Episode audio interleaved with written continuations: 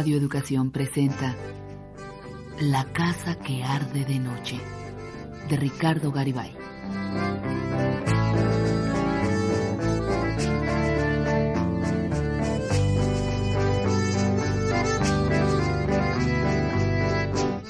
Un destello fugaz en la soledad del desierto.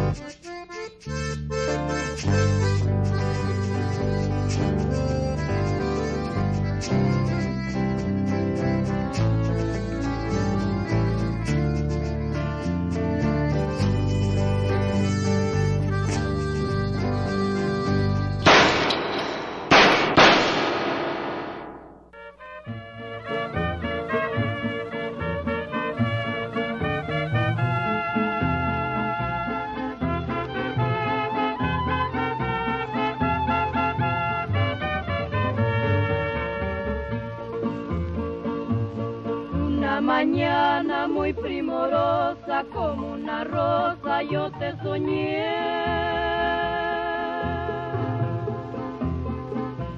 Como eres blanca, ojos de diosa, entre las flores yo te besé.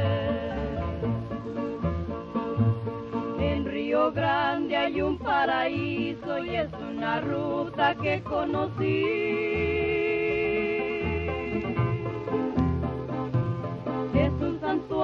Santuario de joyas finas, ay, quisiera ponerte a ti.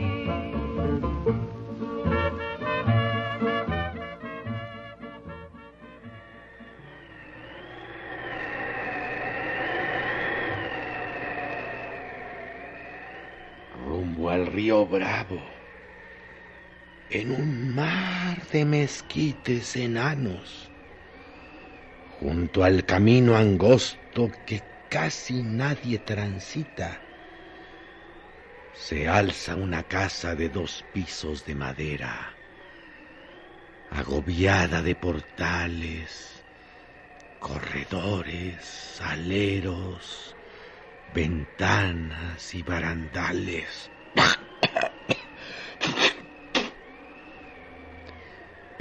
Y un mirador de techo de dos aguas tan delgado tiembla con el viento.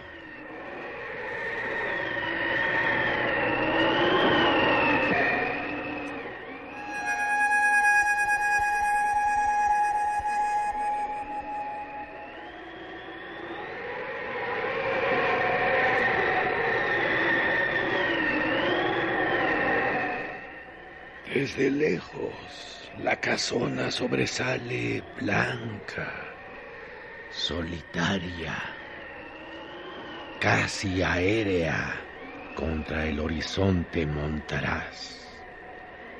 De cerca se ve sólida y parda de tiempo y polvo.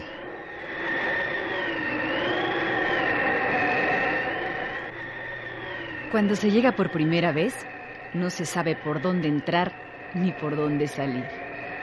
Los cuatro costados de la casa, cuatro portales carcomidos, parecen funcionar como entradas y salidas hacia ninguna parte, abiertos al aire ardiente de la llanura.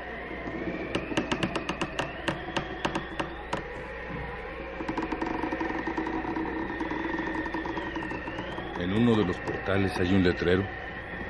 El charco. Vinos extranjeros y mexicanos. El viejo que dormita y dos anaqueles atiborrados de botellas vacías. Lo más probable, si alguna vez alguien pidió una botella de vino, es que el viejo le haya dicho que aquí nunca nadie ha vendido una botella de vino. Cuando menos aquí, en el portal.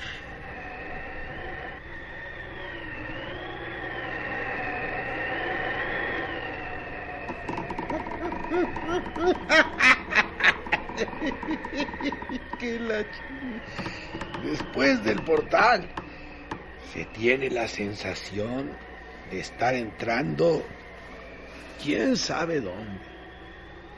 En otra casa, lejos de los esbeltos pilares de madera y del sol brillante y altísimo del desierto que han quedado a la espalda, al alcance de la mano.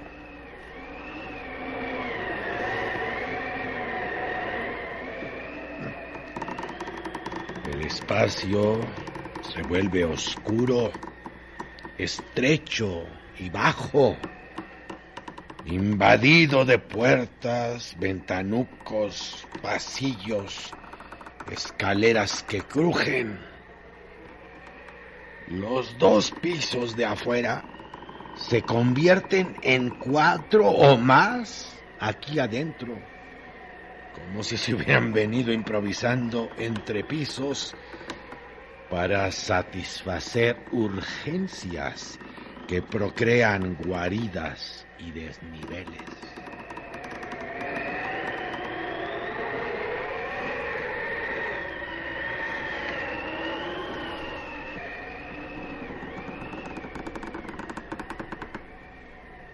Cada puerta da un cuarto. Cada cuarto es enteramente independiente y tiene su nombre pintado en la puerta. Algunos nombres están desleídos, otros parecen recién pintados sobre la madera raspada con lija o se ven encima de otros todavía legibles.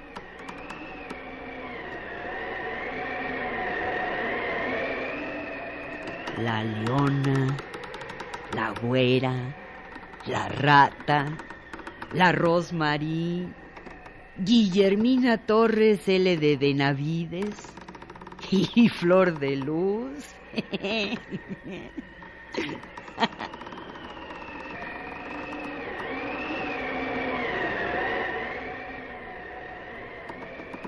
y pasillos a derecha, a izquierda, cortos y largos, estrechísimos, y escaleras, escaleras de escalones altos, escaleras de escalones pequeños, escaleras razonables y escaleras que desembocan en ventanas clausuradas o en puertas que se abren al vacío o en otras escaleras que van a dar a rincones o a muros de madera nueva.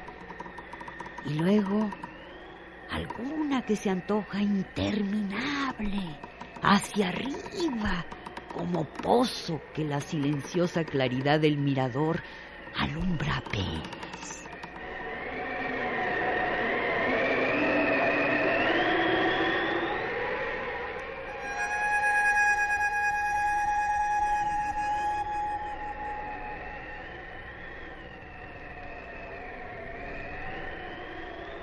Un olor mojado se apelmaza en los rincones innumerables.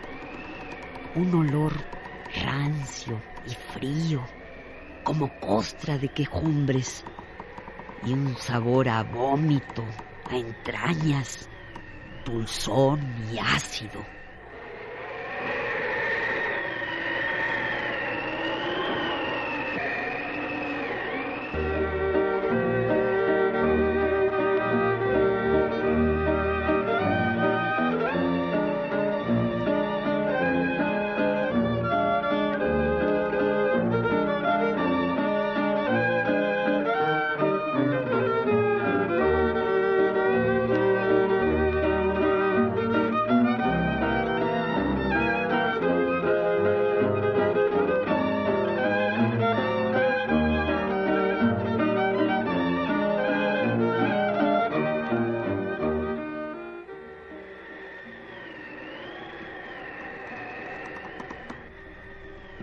De pronto se ensanchan los escalones. Bajan y se desparraman en una estancia llena de luz y postes pintados de todos colores.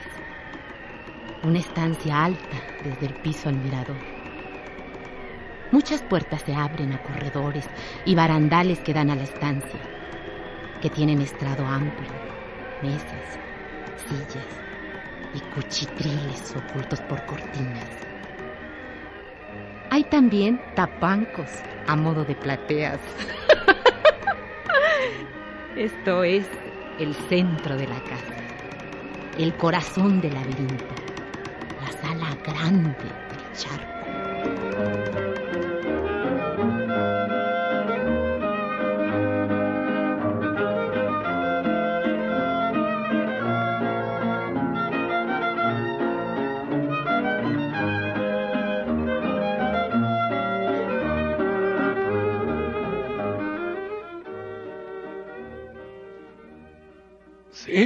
Kilómetros al norte está la frontera con Estados Unidos. Cinco kilómetros al sur está el Chapul, pueblo de ganaderos.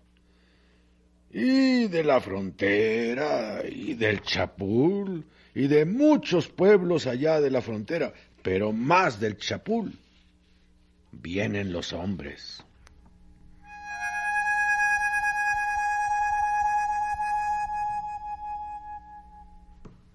Empiezan a llegar a las seis de la tarde. A las siete se encienden focos en la sala grande, en los portales, en los corredores y en los ventanucos.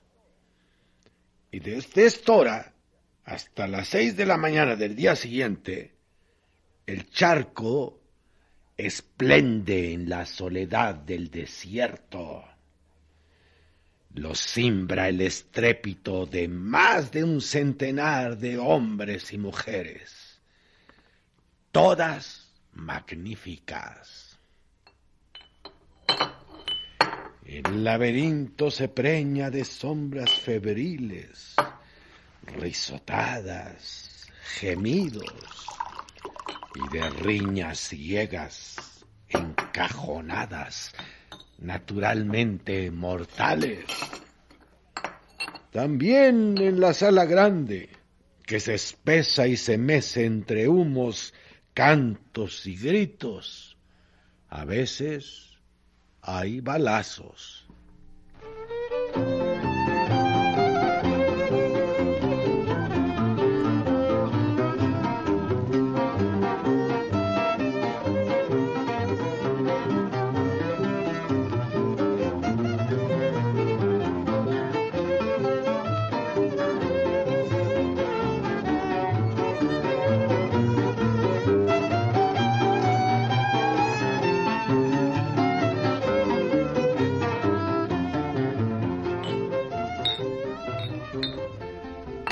Charco vive, arde de noche.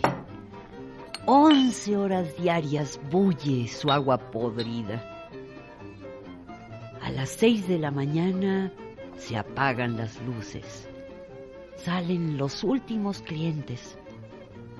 A las siete el silencio es total. A las ocho llega el viejo medio sacude los anaqueles y se echa en su mecedora a dormitar.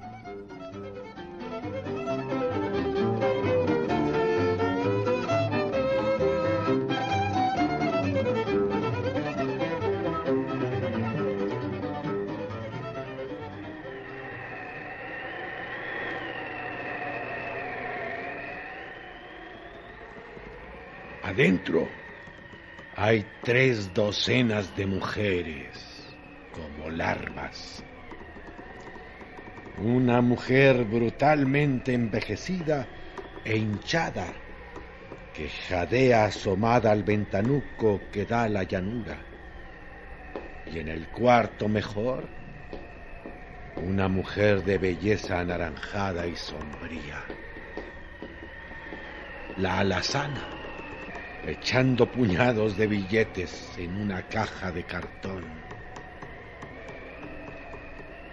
Lo hace con desesperada prisa, quejándose, suspendiendo su tarea para golpearse con ambos puños la cabeza. Cuando termina, se desnuda arrancándose la ropa y sollozando, golpeándose las sienes, coge de sobre el buró jeringa y frasco y se precipita por la puerta del baño. Ahí está largos minutos, sus quejas apagándose. Regresa y se sienta al borde de la cama y se deja caer poco a poco en las almohadas.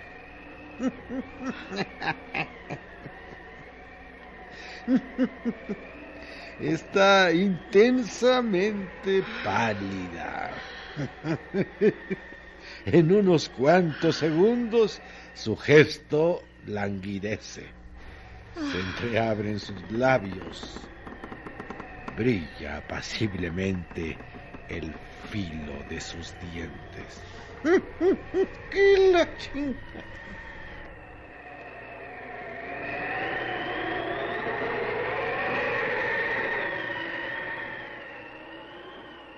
¡Malditas putas! ¡Cállate! Tienes la boca podrida. ¡Y el alma!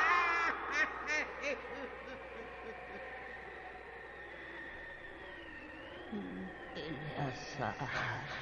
Eleazar. Eleazar. Eleazar. Eleazar.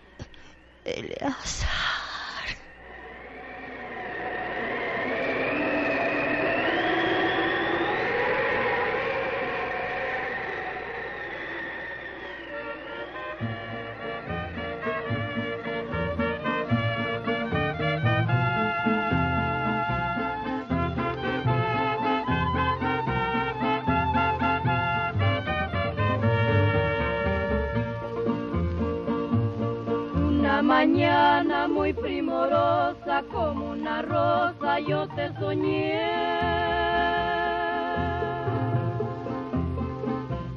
Como eres blanca, ojos de diosa, entre las flores yo te besé. En Río Grande hay un paraíso y es una ruta que conocí.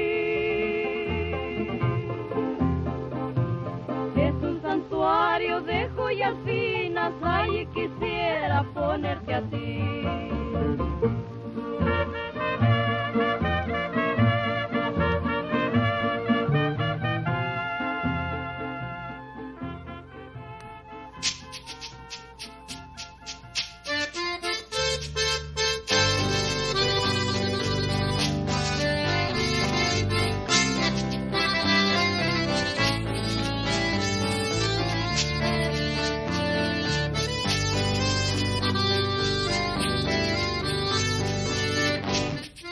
Participaron en este capítulo Alonso Echanove, Claudio Obregón, María Rojo, Ana Ofelia Murguía y Norma del Rivero.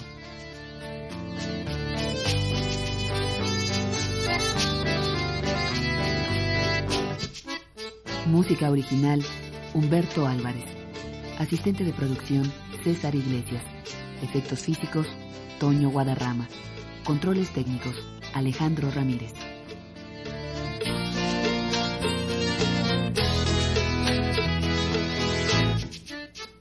Adaptación, guion, musicalización, dirección artística y realización, Rosa Marta Jasso.